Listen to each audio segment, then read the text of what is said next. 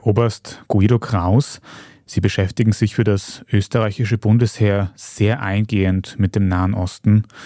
Und jetzt hat der dortige Angriff der Hamas auf Israel uns alle extrem überrascht.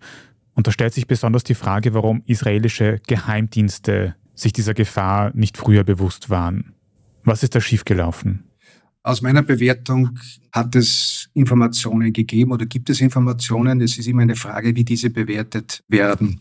In den bisherigen Gazakriegen war es so, dass es vorher eine Art Vorankündigung gab. Diese Vorankündigung hat sich dargestellt mit einem Raketenaustausch und Vergeltungsschläge der israelischen Luftstreitkräfte auf einer Eskalationsebene, wo wenig Schaden stattgefunden hat.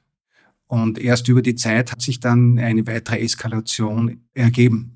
Das war in diesem Fall nicht gegeben. Im Gegenteil. Ohne große Ankündigung kam es zu diesen Massakern, kam es zu diesen massiven Raketenschlägen. Das hat es in dieser Art und Weise in dem Konflikt zwischen der Hamas und Israel noch nie gegeben. Daher kommen wahrscheinlich mehrere Faktoren hier zum Tragen, die sich sehr, sehr negativ ausgewirkt haben. Das bedeutet, es dürfte Informationen sehr wohl gegeben haben, auch im Bereich der Nachrichtendienste. Diese wurden vermutlich nicht so dramatisch bewertet, wie es die Realität dann bewiesen hat. Als weiterer Aspekt ist, dass die Vorwarnzeit im Terrorismus eine sehr, sehr geringe ist. Terroristen verstecken sich leider unter der Zivilbevölkerung. Daher ist es äußerst schwierig zu erkennen, wann ein Terrorakt tatsächlich stattfindet.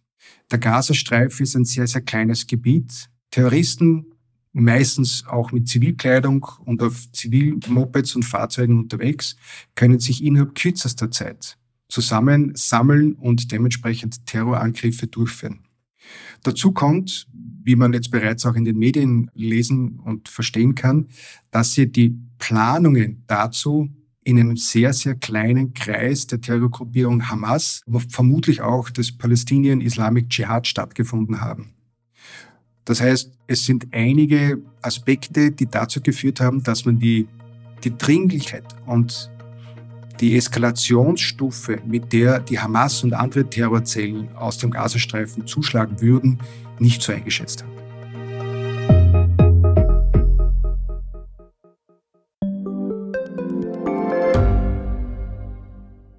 Gibt es außerirdisches Leben? Haben Tiere ein Bewusstsein? Können wir durch die Zeit reisen? Es gibt so viele große Fragen, die uns Menschen seit Jahrtausenden beschäftigen. Aber erst jetzt kann die Wissenschaft Antworten darauf liefern. Oder neue Rätsel entdecken. Ich bin Tanja Traxler. Und ich bin David Rennert. Im Standard-Podcast Rätsel der Wissenschaft gehen wir großen Fragen der Menschheit auf die Spur. Wir fragen Wissenschaftlerinnen, was in schwarzen Löchern passiert. Wo die Aliens bleiben. Und die Fusionskraftwerke. Und wo die Mathematik an ihre Grenzen stößt. Rätsel der Wissenschaft. Jeden Mittwoch eine neue Folge. Überall, wo es Podcasts gibt.